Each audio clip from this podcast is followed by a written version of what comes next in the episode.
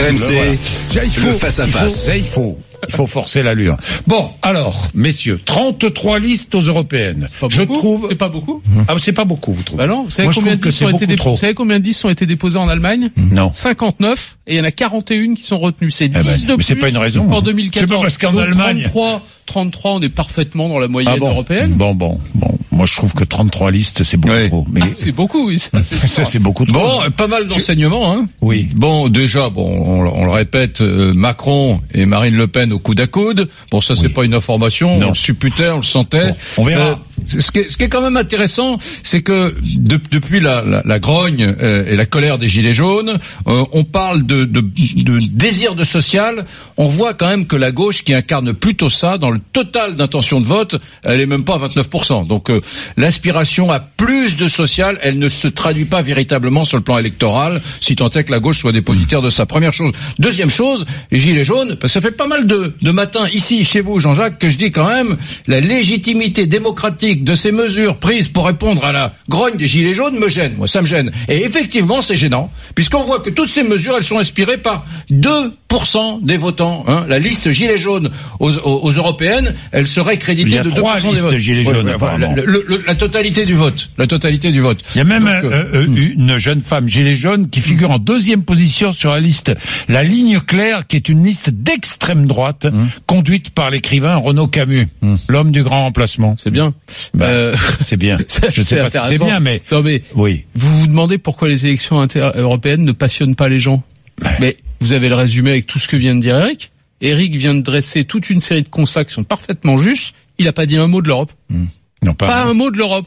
Moi, je croyais que les questions migratoires, ça dépendait uniquement de l'Europe. Je pensais que les questions de sécurité ne dépendaient que de l'Europe et de savoir ce qu'on fait avec Schengen. Je pensais que les questions d'écologie, d'écologie, ne dépendaient pas des 28 pays individuellement, mais de l'ensemble de l'Union européenne. On n'en parle pas. Et donc tout le monde fait comme si ces élections européennes, en fait, c'était les élections de mi-mandat d'Emmanuel Macron, et qu'en réalité, il n'y avait qu'un objectif national. Vous êtes pour Macron, vous êtes contre Macron, vous voulez remettre une pièce dans la machine ou pas, et c'est ce que dit Marine Le Pen tous les matins, c'est ce que disent d'ailleurs la plupart pas- des candidats de l'opposition, et après les mêmes vous disent, quand même, c'est extraordinaire, on ne parle pas d'Europe, il n'y a pas de campagne, il n'y a pas de programme, il n'y a pas de leader, mais la faute à qui? La faute à ceux qui font cette campagne. Ils ne parlent que de sujets nationaux parce que ça les Mais arrange, évidemment. alors que les sujets Oui. européens sont Mais fondamentaux évidemment. et personne n'en Non, parle. mais Oui. euh, euh, il, y a, il a raison le camarade euh, Laurent parce que la réalité, je vais dire un truc que les gens vont me détester spontanément, mais moi je pense que ces dix dernières années, ces vingt dernières années,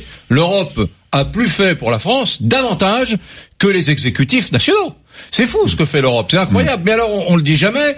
Euh, on, dès qu'il y a un problème en France, comme les, les politiques sont d'une lâcheté terrible de droite comme de gauche, ils disent ah mais c'est pas nous, c'est des directives européennes, c'est la Commission européenne. Commission européenne, c'est le gros mot par- Ah oui. parfait. hein. Oui, oui. Au lieu de traiter quelqu'un de salaud, de facho, on lui dit Commission européenne. Ah, Ah, elle a des défauts quand même, faut peut-être le dire. bah non, bien sûr qu'elle qu'elle a des défauts. Bien sûr qu'elle a des défauts. Mais, bon, on n'en parle jamais. Puis il faut bien dire un truc. On, on se sent pas très proche ni des Allemands, des Autrichiens, des Polonais, etc.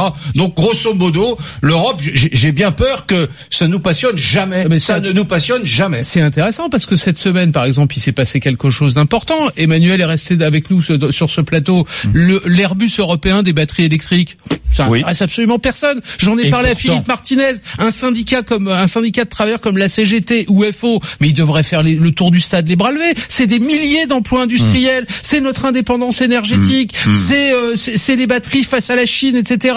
Il y a 4 millions de véhicules électriques aujourd'hui. Il y en aura peut-être 200 millions de- d'ici 20 ans. Donc c'est un sujet majeur. Il y a une filière qui se crée en Europe. L'Union européenne, la fameuse Commission européenne qui a tant de défauts, elle va mettre de l'argent là-dessus.